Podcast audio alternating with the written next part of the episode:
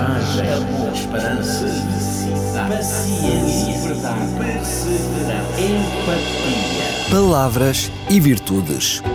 Um programa onde a origem e o sentido das palavras abraçam as virtudes que inspiram a vida. Com a apresentação de Jorge Machado. Olá, amigo ouvinte, é muito bem-vindo a mais um encontro de palavras e virtudes. Hoje começo com uma máxima do extraordinário pintor, poeta e dramaturgo espanhol Pablo Picasso. Ele dizia: A inspiração existe, porém temos que encontrá-la trabalhando. É muito provável, amigo ouvinte, que concorde com o que acabou de ouvir. Quando falamos de inspiração, afinal, de que estamos a falar? Talvez de uma parte do processo respiratório, quando sugamos o ar para os pulmões, aquilo que nos mantém vivos. Neste caso, inspiração faz parte de um processo fisiológico indispensável à vida. Mas eh, não é dessa inspiração que hoje eu pretendo falar-lhe. Certamente que em algum momento, ao ouvir uma música, ao contemplar um quadro ou uma outra obra de relevo, percebeu que por trás de tudo aquilo havia muito de inspiração. É possível até que você alguma vez se sentiu inspirado a realizar algo fora do comum ou simplesmente dirigir algumas palavras motivadoras a alguém. Pois é, é dessa inspiração que hoje quero falar-lhe e que é definida nos dicionários como um estímulo incentivante que nos leva a refletir, agir e criar. É bom que possamos ponderar sobre a origem da palavra inspiração, e isto porque vamos encontrar nos dois conceitos que referi algumas semelhanças. A palavra eh, tem origem no latim e vem do verbo aspiro, cujo significado é soprar para dentro. Traduz a ideia de aspirar ou sugar algo que antes não tínhamos. Desta forma, a inspiração, segundo o processo fisiológico, ilustra bem o outro tipo de inspiração que motiva o homem e que o leva a realizar algo novo. É fácil admitirmos que o homem possui em sua natureza capacidade suficiente para criar Bastará olhar para as realizações dos grandes criativos nas diferentes áreas, não só da ciência como também das artes, que através de muito esforço, reflexão e análise meticulosa conseguiram concretizar algo que nos causa algum deslumbramento.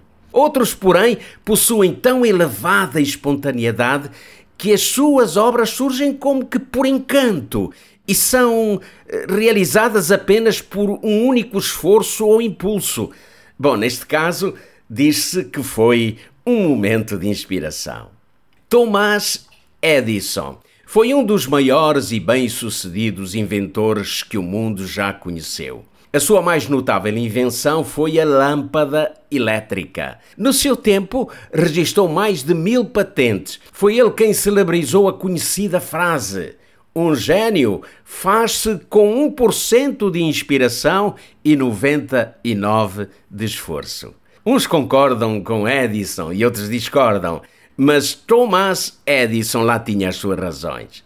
Foi depois de muitas tentativas e experiências, horas e anos de trabalho, que ele conseguiu chegar ao objetivo que pretendia.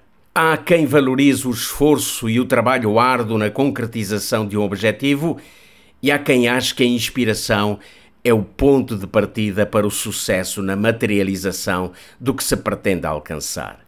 A questão está em perceber de qual deles mais se necessita. O que não podemos descartar é que esta capacidade humana tem a sua origem no toque da mão de Deus ou no sopro do seu fôlego, pois está implícita no facto de sermos suas criaturas inteligentes. Existe ainda uma outra perspectiva acerca de inspiração, o conceito teológico emanado das Sagradas Escrituras, segundo o qual seres humanos intimamente ligados a Deus receberam uma orientação especial do Espírito Santo, de tal forma que as palavras registadas por cada um deles são uma revelação de Deus. Quanto a isso, O apóstolo Pedro desfaz qualquer dúvida quando escreve em sua segunda epístola, sabendo primeiramente isto, que nenhuma profecia da Escritura é de particular interpretação. Porque a profecia nunca foi produzida por vontade de homem algum, mas homens santos de Deus falaram inspirados pelo Espírito Santo. Que extraordinário! Homens santos de Deus falaram inspirados pelo Espírito Santo. Podemos ter confiança nas Sagradas Escrituras. Milhões de pessoas em todo o mundo depositam sua total confiança na Bíblia Sagrada. Nela buscam e acham orientação para os seus passos, fundamentam as suas decisões nos conselhos que nela encontram e agem segundo os seus ensinamentos.